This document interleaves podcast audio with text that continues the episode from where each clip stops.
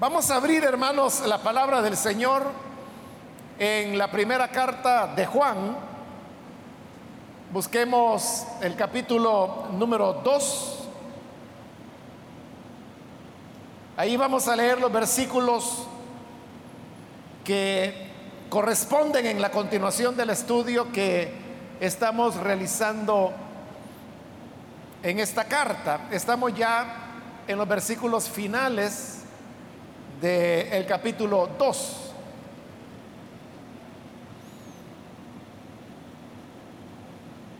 De manera que vamos a leer esos versículos finales del capítulo 2 y vamos a continuar con los primeros versículos del capítulo 3.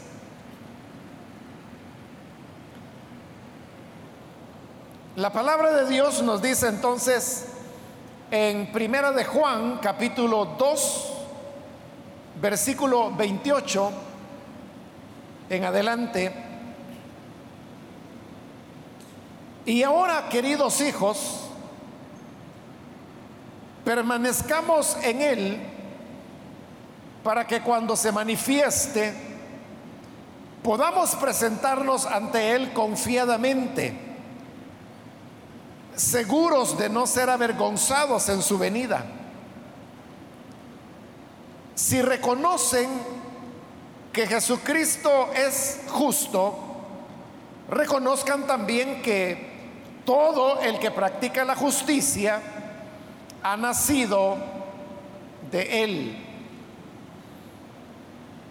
Fíjense qué gran amor nos ha dado el Padre, que se nos llame hijos de Dios. Y lo somos. El mundo no nos conoce precisamente porque no lo conoció a Él. Queridos hermanos, ahora somos hijos de Dios, pero todavía no se ha manifestado lo que habremos de ser. Sabemos, sin embargo, que cuando Cristo venga, seremos semejantes a Él porque lo veremos tal como Él es.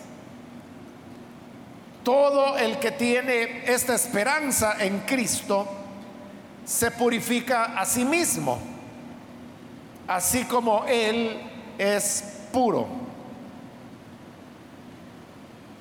Todo el que comete pecado quebranta la ley. De hecho, el pecado es transgresión de la ley. Pero ustedes saben que Jesucristo se manifestó para quitar nuestros pecados. Y Él no tiene pecado. Todo el que permanece en Él no practica el pecado. Todo el que practica el pecado no lo ha visto ni lo ha conocido. Amén. Hasta ahí vamos a dejar, hermanos, la lectura. Pueden sentarse, por favor.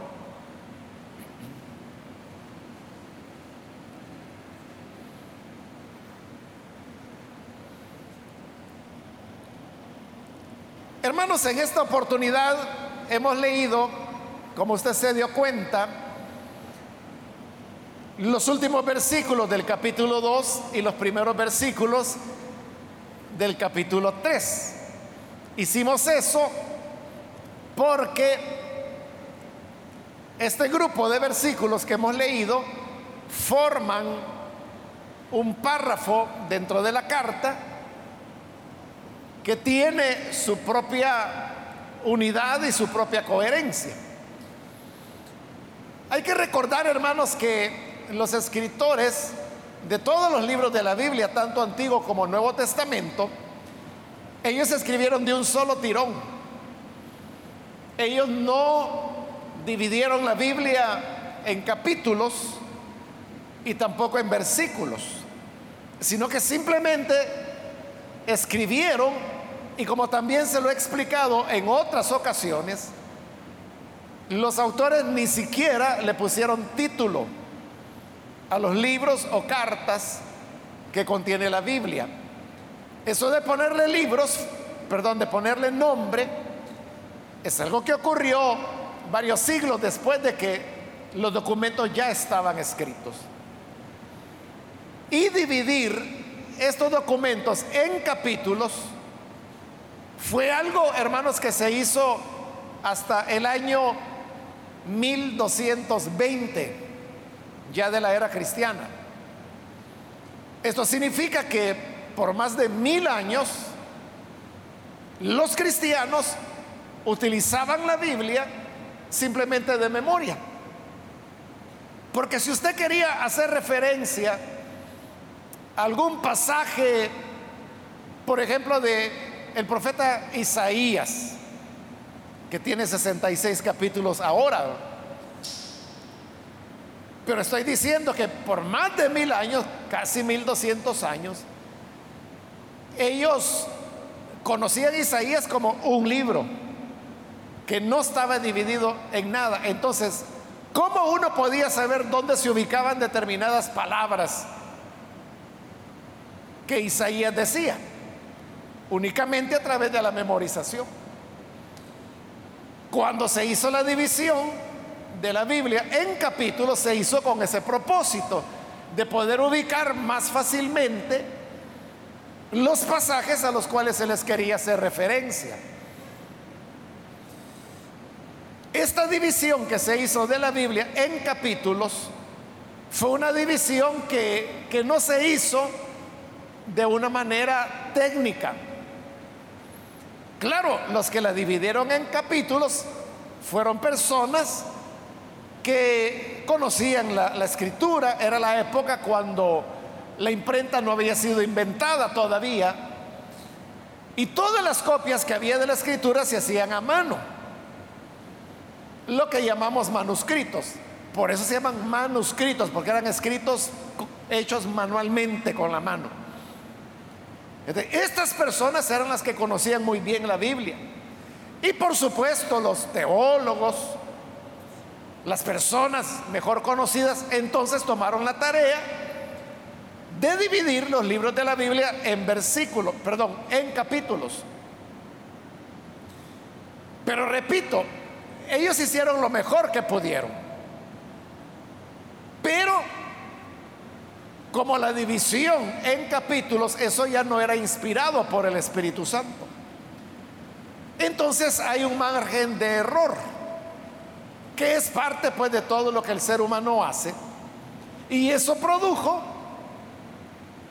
que hubiera ciertos pasajes de la escritura que al dividirlas en capítulos se dividieron mal.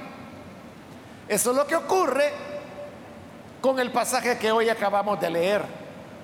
Porque en esa división que se hizo entre capítulo 1 y 2, perdón, entre capítulo 2 y 3 sería, allí hubo una mala división. La división tuvo que haber estado Después de lo que es el capítulo 27 del capítulo 2 de Juan, o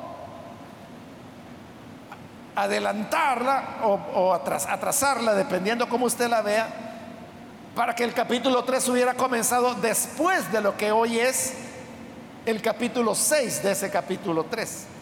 ¿Por qué? Porque ahí es donde están los párrafos. ¿Cómo sabemos que Ahí hay un párrafo. Es muy fácil, hermano. Y de hecho yo ya se lo había mencionado en una ocasión anterior. Y es que en esta carta de Juan se utiliza repetidas veces la expresión queridos hijos o hijitos o hijos míos, que son vocativos a través de los cuales el autor está llamando la atención de los lectores. Entonces vea, mire por ejemplo el versículo 18 del capítulo 2. Comienza diciendo, queridos hijos, ahí comienza un párrafo. Mire ahora el 28, donde iniciamos la lectura. Y ahora, queridos hijos, ahí está iniciando otro párrafo. Esto significa que entre el versículo 18 del capítulo 2 y el 27, ahí tenemos un párrafo que está delimitado por el queridos hijos al principio y al final. Entonces, si en el 28, donde dice queridos hijos, inicia un párrafo, ¿hasta dónde va a terminar? Vamos al capítulo 3. Y mire ahora el versículo 7 del capítulo 3. Allí dice nuevamente, queridos hijos.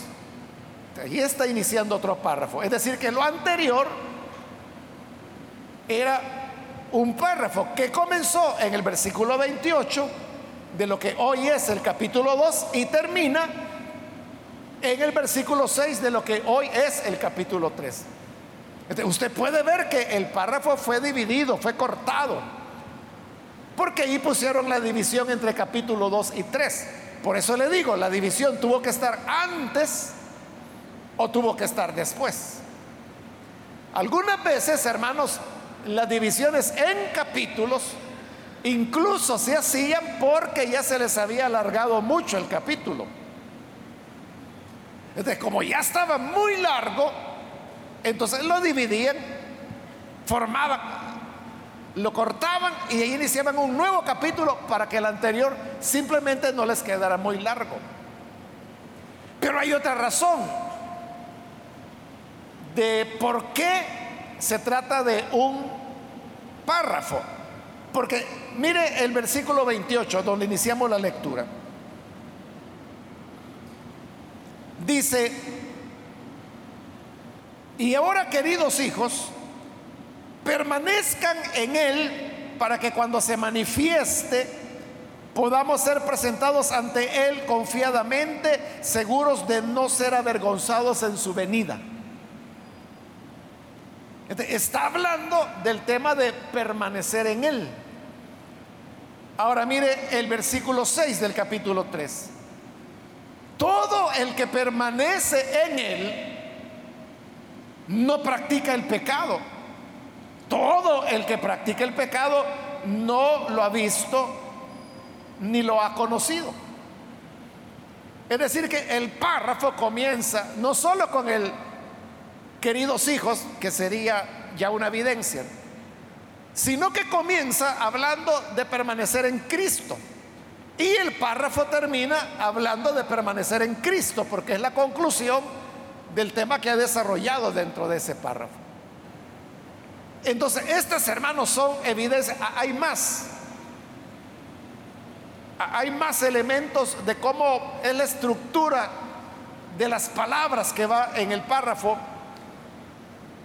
que se pudiera desarrollar un, poco más. El párrafo fue escrito en forma de, de quiasmo. Ese es un concepto técnico yo sé que aquí hay hermanos o hermanas que saben que es un quiasmo.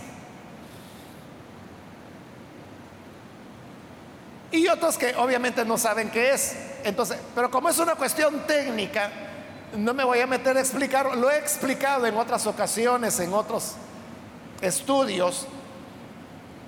Pero no lo voy a hacer ahora, hermano, porque creo que no vale la pena, porque lo único que quiero demostrarle o explicar es la razón de por qué unimos versículos del capítulo 2 con el versículo, perdón, con versículos del capítulo 3. Porque forma una unidad, un párrafo. Ese párrafo es el que vamos a estudiar ahora. Pero para los hermanos que sí saben que es un quiasmo, pues ahí les dejo una pista para que usted pueda examinar el párrafo y va a ver de que es una unidad de contenido bien hecha, bien estructurada. Es un párrafo, definitivamente. lo vamos a ver así como un párrafo. Comenzamos en el versículo 28 del capítulo 2 donde dice, y ahora queridos hijos, dijimos que esta apelación que hace la carta, que repetidas veces usa la expresión queridos hijos, es un llamado, es un llamado afectivo como se lo dije la semana anterior? Porque la semana anterior también cubrimos un párrafo que comenzaba igual con queridos hijos. Entonces yo le decía que solo el hecho de llamar a una persona hijo, hija, eso ya es afectuoso. Pero si además uno le añade queridos hijos, como lo está diciendo ahí, es todavía mucho más afectuoso. Y es afectuoso porque en realidad lo, lo, que ha estado haciendo en este capítulo es una llamada de atención bien fuerte contra aquellos que estaban provocando o que habían provocado una división dentro de la iglesia. Bueno, al punto que les ha dicho que son del mundo, luego les dijo que ese es el espíritu del anticristo. Es fuerte, ¿verdad? Que alguien le digan esas cosas. Por eso es de que baja el tono y entonces dice, queridos hijos, porque quiere, quiere hablarles al corazón. Y le dice, permanezcan o permanezcamos en Él para que cuando se manifieste podamos presentarnos ante Él confiadamente. Entonces, el llamado que está haciendo, y de eso va a hablar el párrafo, es de permanecer en Cristo. Pero ¿qué significa esto de permanecer en Cristo? Fíjese, no está hablando permanezcan en la iglesia, no dice permanezcan en el Evangelio, no dicen permanezcan en lo que la Biblia dice. No. Nosotros podríamos confundir la expresión permanezcan en Cristo con cualquiera de esas otras cosas. Pero no está hablando de nada de eso. Porque usted puede permanecer dentro de una iglesia y no estar en Cristo. Son cosas diferentes. ¿Qué es permanecer en Cristo? Permanecer en Cristo, hermanos, es un término teológico que lo que significa y describe es la unidad que hay entre el creyente y el Señor, pero no es una unidad en el sentido de que yo pienso igual que Jesús, yo tengo los puntos de vista de Jesús, porque cuando hablamos de unidad entre las personas, entonces decimos, oiga, todos tenemos que tener una misma opinión, todos tenemos que tener un mismo punto de vista, así se unen los hombres. Pero unidad con Cristo no es eso, sino que unidad con Cristo es una unidad no mental, no de propósitos, no de intereses, sino que es una unidad orgánica. ¿Y qué significa una unidad orgánica? Es una unidad de organismos.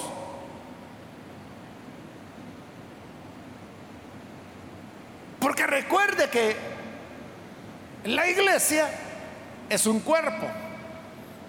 Y la Biblia dice que los que creen, el Espíritu Santo los sumerge, los bautiza. Es la expresión que se usa en Corintios. Los bautiza, pero usted sabe que bautizar es sumergir. El Señor toma a las personas y las sumerge dentro del cuerpo de Cristo. llegamos a ser parte de Él. Es como en una planta, que también es un ejemplo que Pablo utiliza allá en Romanos. Cuando habla de los injertos ¿Qué es un injerto, hermano? No es que dos plantas opinan igual o comparten la misma tierra. No, un injerto es que se corta una ramita por un lado, se hiere el tallo de la otra planta y aquella ramita se coloca dentro del tallo para que sea alimentada por la savia de esta otra planta. Entonces, ¿quién le está dando la vida a la ramita? Es el tallo. Entonces, Pablo dice que nosotros, siendo olivo silvestre, fuimos injertados en el buen olivo, el cual es Cristo. Esa es unidad con Cristo. Es cuando estamos conectados con Él cuando su savia nos alimenta. Y por eso es que, que Juan, en su Evangelio, capítulo 15, compara a Jesús con una vid y a los creyentes con los pámpanos, es decir, las, las ramas de la vid, que son las que dan la uva. Y dice que separados de Cristo no vamos a llevar fruto. Y así es, ¿verdad? Una rama, sea vid, sea aguacate, sea mango, lo que sea, no va a llevar fruto si no está conectada con el tronco. La unidad con Cristo es una unidad vital. Quizá, hermano, otra comparación sería de que alguien le hace una transfusión de sangre.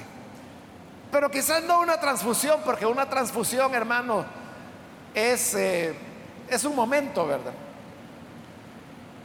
Pero imagínese que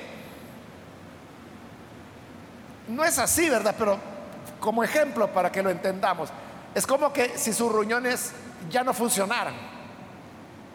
Entonces vienen los médicos y conectan su sistema sanguíneo con el sistema sanguíneo de otra persona.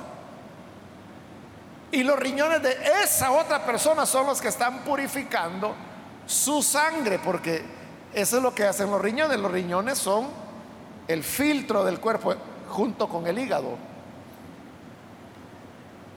Entonces, usted va a vivir mientras su sangre esté conectada al, al sistema sanguíneo de la otra persona que tiene buenos sus riñones. Pero el día que usted llegue a desconectarse, ahí se murió. Porque se va a intoxicar porque sus riñones no funcionan. Entonces, cuando usted está conectado su sistema sanguíneo con el de la otra persona, ahí usted está en esa persona. Entonces, cuando aquí dice en Cristo, es estar en Él. Y eso es diferente, como le dije, a venir a la iglesia, porque aquí, hermano, la gente puede venir a la iglesia por la razón que sea, ¿verdad? Por acompañar a un familiar, porque el hijo no venga solo, porque la abuelita ya no puede ni caminar, yo, yo la llevo, yo la acompaño, ahí me estoy con ella hasta que la viejita oye el culto, sale feliz, viene por la abuelita, no viene porque tengo una relación con el Señor. Es diferente permanecer en una iglesia que permanecer en Cristo. Es diferente, le decía, leer la Biblia que permanecer en Cristo, porque son cosas distintas. Pero lo que nos está diciendo la carta es que debemos permanecer en Cristo, conectados a Él. Y, así, hermano, como el ejemplo que le puse,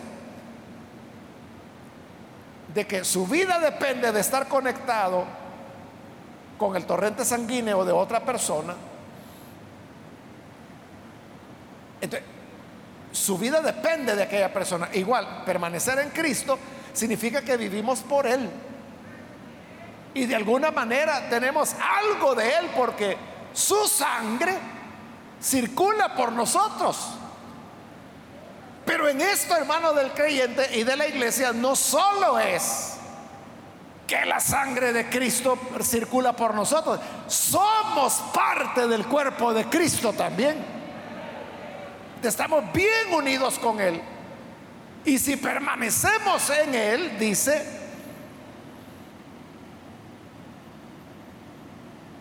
cuando Él se manifieste, podamos presentarnos ante Él confiadamente, seguros de no ser avergonzados en su venida. cuando el Señor venga, porque está hablando de su venida, Dice, para que no huyamos avergonzados de Él en su venida. Eso hace referencia a las palabras que el Señor Jesús dijo, el que se avergonzare de mí en esta generación de pecado, de maldad, yo me voy a avergonzar de Él. cuando venga en la gloria de mi Padre. Estaba hablando el Señor de su venida. Y Él dice, si te avergüenzas de mí, yo me voy a avergonzar de ti el día de mi venida. Y si el Señor viene y se avergüenza de nosotros, entonces ocurre lo que dice ahí el versículo. Entonces vamos a ser avergonzados en su venida. Pero para que no seamos avergonzados en su venida, debemos permanecer en Él. Y ese era el problema con los que se habían apartado. Porque al apartarse estaban rompiendo el espíritu de Cristo, que es el amor del cual habló inicialmente. En segundo lugar, estaban actuando conforme al orden del mundo. Y en tercer lugar, estaban actuando en el espíritu del anticristo. Entonces, tenían todo menos permanecer en Cristo. Por lo tanto, cuando Él viniera, ellos iban a ser avergonzados. Por eso los está llamando a que permanezcan en Jesús. Para que cuando Él se manifieste, no vayan a ser avergonzados. Versículo 29. Si reconocen que Jesucristo es justo, reconozcan también que todo el que practica la justicia ha nacido de él. Ahí dice, si reconocen que Jesús es justo. Es como una pregunta, ¿verdad? ¿Usted cree que Jesús era justo? Y le puede preguntar a cualquiera, ¿usted cree que Jesús era justo? ¿Usted cree que Jesús era justo? Y los hermanos le van diciendo, sí, sí, sí, sí, ah, vaya. Estamos de acuerdo en que Jesús es justo. Si Jesús es justo, todo el que es nacido de Él, ¿cómo va a ser? Debe ser justo.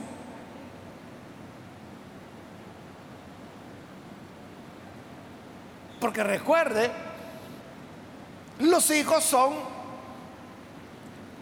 resultado de sus padres.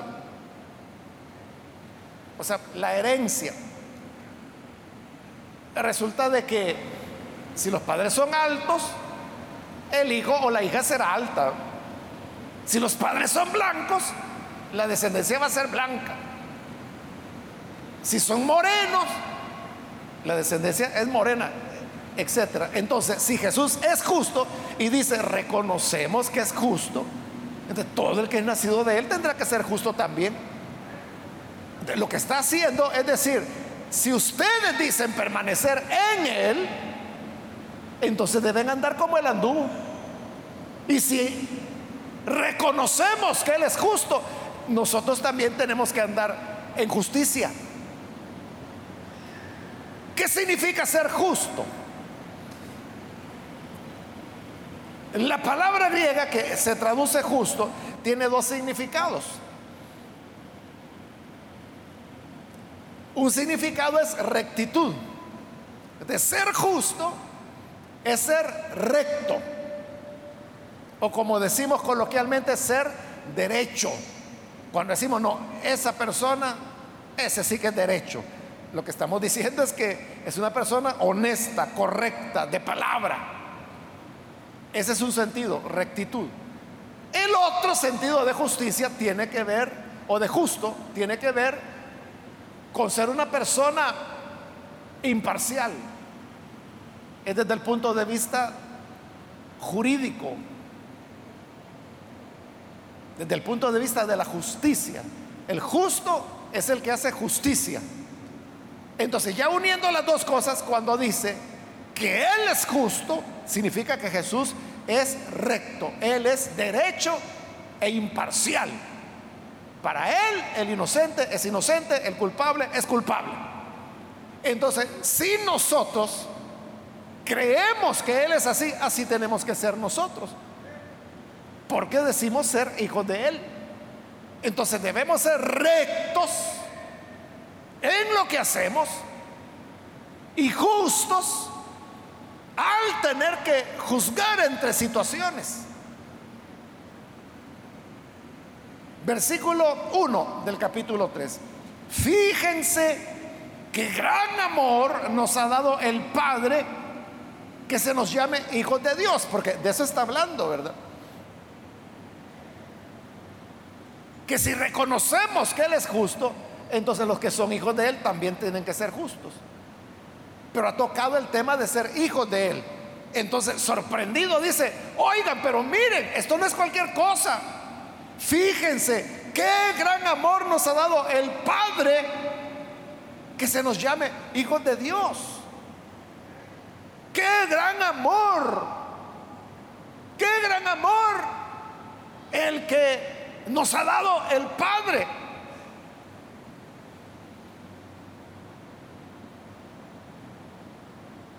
Porque siendo nosotros ovejas descarriadas, y como la Biblia dice, que no hay justo ni aún uno, veneno de serpientes, dice, hay debajo de su lengua. No han conocido camino de paz, dice la Biblia. Son presurosos para derramar sangre. Eso éramos. Pero entonces viene Dios y dice, ustedes van a ser mis hijos. Nos llama hijos de Dios. Entonces dice, miren, qué gran amor. Qué amor el que Dios nos muestra que siendo lo que somos, nos da el privilegio de ser llamados hijos, hijas de Dios. Esto es maravilloso, hermanos. No es, hermano, igual que decir, es que mire, yo soy hijo de un gobernador, yo soy hijo de la descendencia de la duquesa no sé qué, o yo soy hijo que ve, viene de la condesa no sé qué, o del príncipe no sé cuánto. Nada se compara con el privilegio de ser hijos de Dios. Eso somos. Por eso dice el versículo 1, y lo somos. O sea, no es que estemos hablando de los curas, no es que, qué bonito que así fuera, no, lo somos, dice, somos hijos de Dios. El mundo, dice, no nos conoce, precisamente porque no lo ha conocido a Él. O sea, vuelve a tocar el tema del mundo. El mundo no reconoce a Dios. Por lo tanto, nosotros tampoco vamos a ser recibidos por el mundo. Por eso es que yo digo repetidas veces, hermanos, de que si nosotros nos llevamos bien con el mundo, es decir, el mundo nos ve bien, nos ve como simpáticos, qué buena gente son estos evangélicos. No, con gente así sí que me gusta, dice. Ahí está rara la cosa, revise su cristianismo. Bueno, en primer lugar, revise si tiene a Jesús, ¿verdad? Y en segundo lugar, si está siguiendo a Jesús. Porque aquí lo que dice es que si de verdad somos hijos de Dios, entonces vamos a tener conflicto con el mundo. Que el mundo le diga, sos un mentiroso, hombre, sos un corrupto, ya deja de estar mintiendo, cállate mejor. Anda a ver dónde robas por otro lado. Cuando el mundo le dice así, ahí estamos bien. Porque así trataron al Hijo de Dios. Entonces, si Él es el Padre y lo trataron así, el Hijo es tal cual el Padre. Por eso dice, el mundo no le conoció a Él, por eso tampoco nos conoce a nosotros. El problema, repito, es que el mundo diga, no, no, si es una muy buena persona. No, lo recomendamos. No, este evangélico, así deberían ser todos los evangélicos. Ahí algo está mal, hermano. Y, y, de seguro el mal no está en el mundo. El mal está en su cristianismo. Por eso, hermanos, no hay mayor honor, no hay mayor privilegio, o como Jesús lo llamó, no hay mayor bienaventuranza que el mundo nos aborrezca. Pero como dice Pedro, no que nos aborrezca porque somos mentirosos o entrometidos o porque andamos calumniando. Si es por eso, está bien que te aborrezca, merecido lo tienes. Sino que debe ser por andar en rectitud y en justicia, como Jesús lo fue. O sea, es que ese fue el problema de Jesús. Si Jesús solo hubiera sido un predicador que no se metía en nada, que solo se enfocaba en ganar almas, hermano Jesús estuviera vivo o hubiera muerto de 300 años de muerte natural. Pero el problema es de que como él señalaba lo que estaba incorrecto, eso no está bien. Al que era hipócrita le decía hipócrita. Al, al que le decía que era, cuando dijo que el templo era una cueva de ladrones, era eso. Porque los que allí servían, que eran los sacerdotes, eran ladrones. Esas son las cosas que, que fueron chocando y por lo cual Jesús terminó rechazado por el mundo, colgado en una cruz, porque el mundo no lo conoció. Si somos hijos de Él, porque hemos recibido ese amor de ser llamados hijos de Dios, también el mundo nos va a rechazar. Versículo 2. Queridos hermanos, ahora somos hijos de Dios, pero todavía no se ha manifestado lo que habremos de ser. Entonces partimos de ese hecho que somos hijos de Dios. Ahora, pero ¿qué va a ser en el futuro? Y, y cuando habla del futuro se está refiriendo a lo que mencionó anteriormente, cuando Él se manifieste o cuando sea su venida, ¿qué vamos a hacer entonces? No lo sabemos, dice. Pero hay algo que sí sabemos. Dice el versículo 2. Sabemos, sin embargo, que cuando Cristo venga, seremos semejantes a Él porque lo veremos tal como Él es.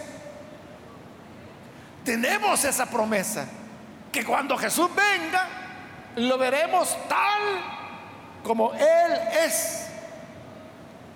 Por eso es que hay himnos cristianos que hablan de verlo a Él cara a cara, tal como es. No como ahora que le vemos por la fe. Cuando Él venga, lo veremos cara a cara. Todo ojo lo verá, dice el libro de Apocalipsis. Entonces dice, si lo vamos a ver, es porque vamos a ser como Él es. Es decir, que vamos a ser glorificados como se dice comúnmente. Cuando uno cree, hermano, en Jesús, uno estaba ya en el mundo. Cuando una persona cree en Jesús, viene el Señor, toma a esa persona, el Espíritu Santo lo injerta en el cuerpo de Cristo y estamos en Cristo. Pero para llegar a ser de la altura de Cristo, nos falta crecer un montón. Entonces viene lo que se llama la santidad progresiva, que ya estando en Cristo, el creyente comienza a madurar, va aprendiendo a amar, va aprendiendo a perdonar, va adquiriendo sabiduría, va sirviendo a otros, va, va creciendo.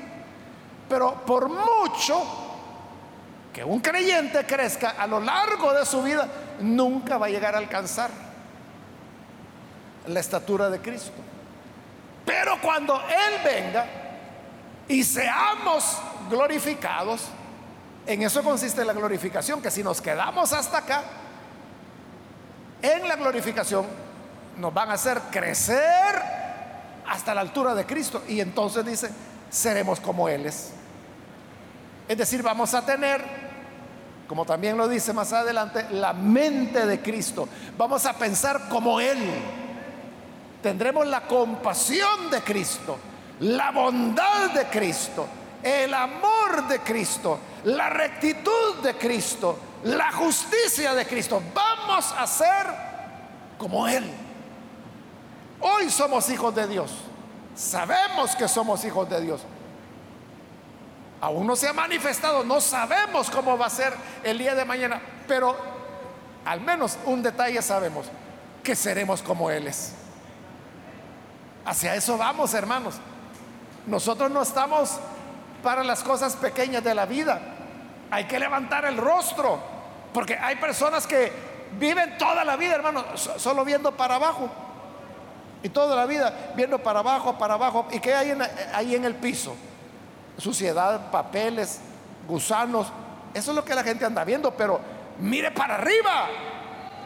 Levante el rostro porque vamos para ser como Cristo es. Amén, gloria a Dios.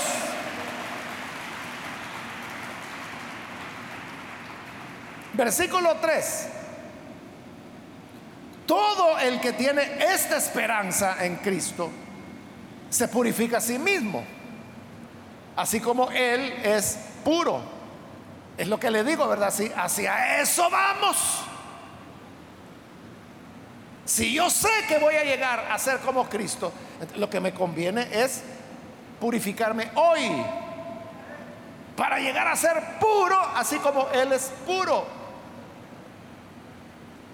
Hermano, es que de acuerdo a la dignidad a la cual usted aspira, así debe ser su conducta. ¿Se recuerda de David? Ya el Señor le había dicho que él iba a ser el rey. Pero esto ocurrió en esos años cuando él andaba huyendo de Saúl. En una ocasión, ¿se acuerda de aquel hombre rudo, maleducado que se llamaba Naval? Que insultó a los hombres de David. Entonces David dijo, mire, agarren las armas que a este lo voy a matar, a él, a su familia, a sus criados y todo lo que tiene. Y David venía enojado.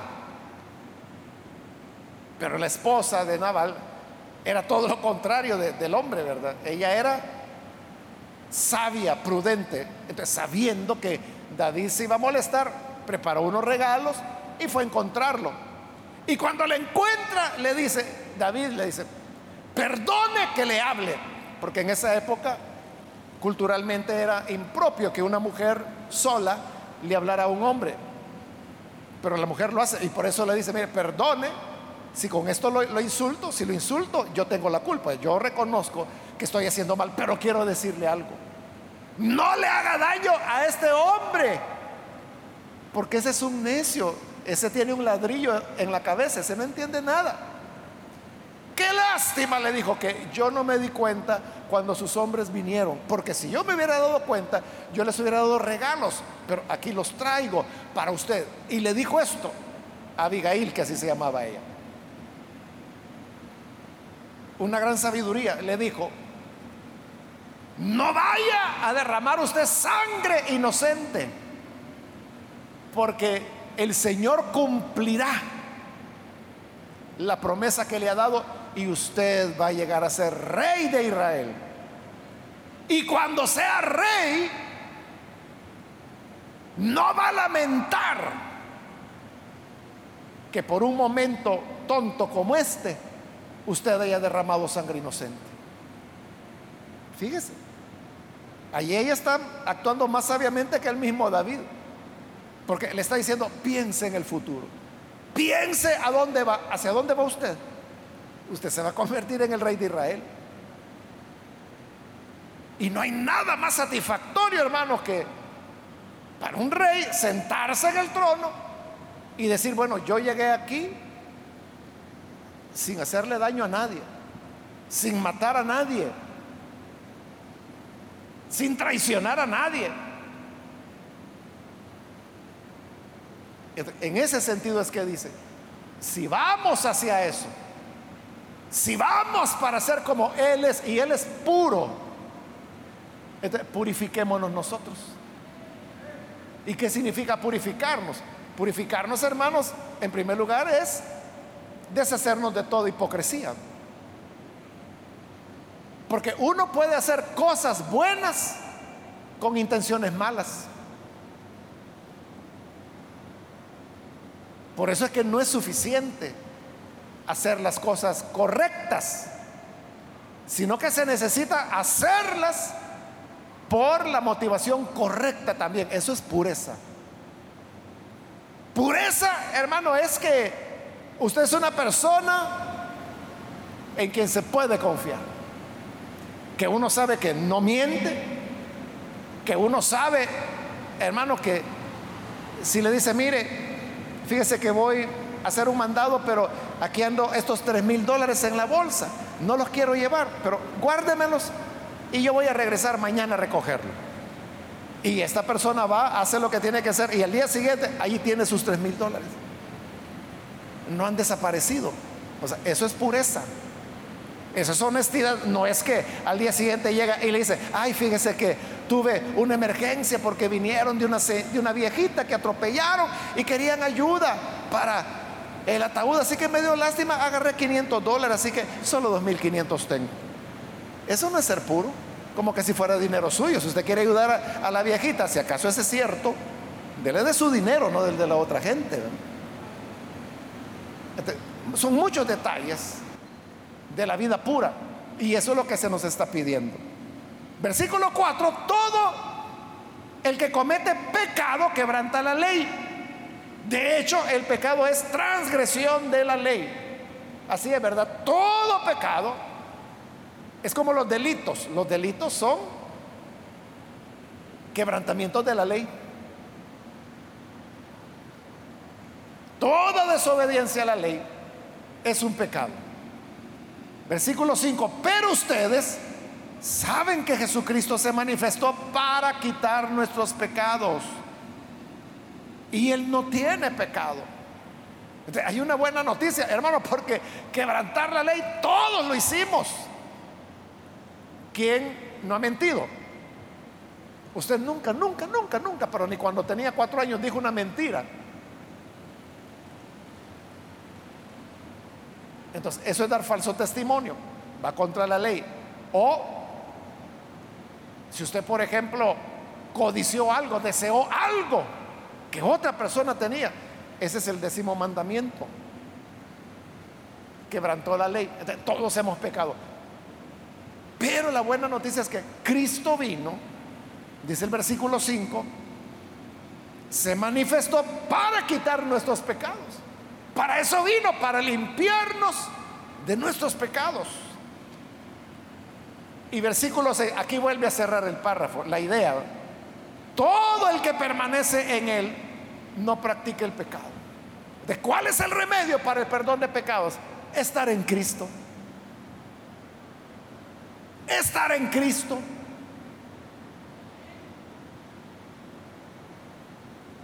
Eso, hermanos, es como que si la sangre de aquella persona tiene algo que le va a ayudar a usted. Entonces lo conectan con la sangre de esa persona. Esa es la sangre de Cristo que nos limpia de todo pecado. Por eso vuelve a conectar con la idea de, permanecer en Él. Mira, no te desconectes, no te bajes de, la cama del hospital. No, no te quites el catéter que te han puesto. Permanezcamos. El que permanece en Él no practica el pecado. O sea, no puede porque está en Cristo, está unido orgánicamente a Él. Porque todo el que practica el pecado no lo ha visto ni le ha conocido. O sea, eso es definitivo, hermano. No está diciendo el que comete pecado, porque cometer pecado ya lo vimos en el capítulo 1, Que dice, si alguno dice que no ha pecado, ese es mentiroso. Pero aquí no está hablando de que si alguno pecó, está hablando el que practica el pecado. ¿Qué es la práctica del pecado? La práctica del pecado es cuando esa falta es repetitiva y repetitiva y repetitiva y repetitiva. Imagínese que en alguna ocasión, por alguna razón, usted se enojó y quizás ya ni lo pensó mucho, pero le dio un golpe a otra persona. O sea, eso no es estar en Cristo, ¿verdad? Golpeó a la persona, fue una falta. Pero usted pide perdón y supera la situación. Eso es lo que Cristo quiere. Volviendo a Juan 1, ¿verdad? Primera de Juan 1. Si confesamos nuestros pecados, Él es fiel y justo para perdonarnos y limpiarnos de toda maldad. El problema es de que usted se vuelva golpeador todos los días. Esa es práctica del pecado ya. Es igual, hermano, cuando usted dice, yo practico un deporte. Pero ¿qué se entiende? de practicar un deporte. Practicar un deporte significa que los sábados o los domingos, yo no sé, o los miércoles, no sé qué día agarra usted, y que va a un lugar donde hay equipos, donde usted forma parte de uno de ellos, y es una práctica, es una disciplina. Y usted sabe que mientras más practica, practica, practica, practica, mejor deportista será. Eso es la práctica. Pero si usted le dice, mire, y usted juega fútbol, sí, allá, de vez en cuando, cuando voy a la playa, pero ¿cuándo va a la playa, verdad? Una dos veces al año. O sea, eso no es practicar el fútbol. Eso es jugar con la pelota de vez en cuando. Igual es esto. Uno, hermanos, puede cometer pecados. Pero el que practica el pecado, eso es lo que está diciendo. Todo el que practica el pecado no conoce a Dios, no sabe lo que es Dios. O sea, puede decir que es evangélico, puede cantar todas las de Jesús Adrián Romero, todas las de Marco Witzel, pero de Dios no sabe nada. Si practica el pecado. ¿Qué es la práctica del pecado? Cuando el pecado se comete, se comete, se comete, se comete y llega a ser parte de la vida de la persona. Esa pregunta, hermanos, que mucha gente hace del famoso pecado imperdonable, ¿verdad? ¿Cuál es el pecado imperdonable? Cualquier pecado que se practique. El pecado imperdonable es cualquier pecado que se practica. Y repito, practicar el pecado es lo hace, lo hace, lo hace, lo hace, lo hace, lo hace, lo hace, lo hace.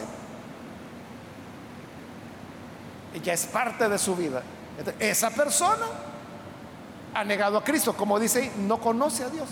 Y si no conoce a Dios, tendrá perdón. ¿Cómo va a tener perdón si solo el conocimiento de Cristo es la vida? Entonces, no es como la gente dice que el pecado imperdonable es la blasfemia contra el Espíritu. Se le llama blasfemia contra el Espíritu porque el Espíritu es el que nos está llamando al Evangelio. Y cuando usted rechaza el Evangelio por la práctica del pecado, entonces esa es la blasfemia contra el Espíritu, el rechazo del Evangelio. Y mire que tiene lógica. ¿Cuál es el único camino de salvación que hay? El del Evangelio. Y si usted rechaza el Evangelio, ¿cómo se va a salvar? ¿Cómo va a tener perdón?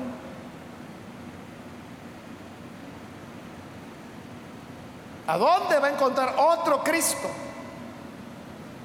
Para otro, otra cruz, para que derrame otra sangre para su perdón. El único que hay lo rechaza, ¿cómo va a tener perdón? Por eso es el pecado imperdonable. No, no tenemos que, que desalentarnos. Porque más bien tenemos que hacer lo que hemos leído, ¿verdad? Que hay que purificarse así como Él es puro. Pudiera ser de que usted tiene una práctica de un pecado, quizás la mentira, no sé, lo que sea. Pero si usted no está a gusto con eso y usted dice, no, es que yo tengo que superar esto, yo tengo que vencerlo. Usted está en el proceso de purificarse. Adelante, no se sienta perdido. El problema sería que usted dijera, ay, es que lo que pasa es que así soy yo. Mire, ya, ya lo intenté, no puedo. Cuando usted se resigna, no conoce a Dios. Pero quien conoce a Dios va avanzando y se va santificando se va purificando porque Él es puro. Así que adelante hermanos, no nos detengamos. Amén. Porque recuerde que vamos hacia una gran meta y es ser como Él es. Así eso vamos. Vamos a cerrar nuestros ojos y vamos a orar al Señor, pero antes de hacer la oración, yo quiero invitar a las personas que todavía no han recibido al Señor Jesús, pero usted ha escuchado la palabra de Dios y necesita creer en Él, entonces yo le invito para que allí en el lugar donde usted se encuentra, pueda recibir al Hijo de Dios y para eso póngase en pie en el lugar donde usted se encuentra y vamos a orar por usted. ¿Hay alguna persona, algún amigo? Hágalo hoy, porque yo voy a ser muy breve en el llamado. Vamos a orar ya en un momentito. Pero si necesita recibir a Cristo, póngase en pie para que oremos por usted. O si hay algún hermano o hermana que necesita reconciliarse también, hoy es el momento para hacerlo.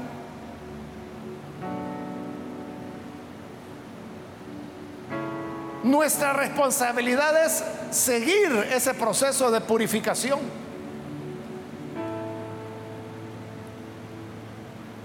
No es perfecto, no somos perfectos, pero eso que no nos quite el impulso de luchar, que no nos quite el ánimo de continuar santificándonos, purificándonos como Él es puro.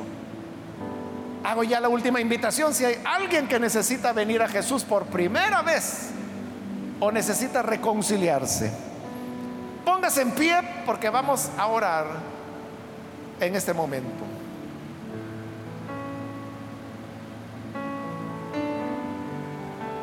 ¿Hay alguien que lo hace?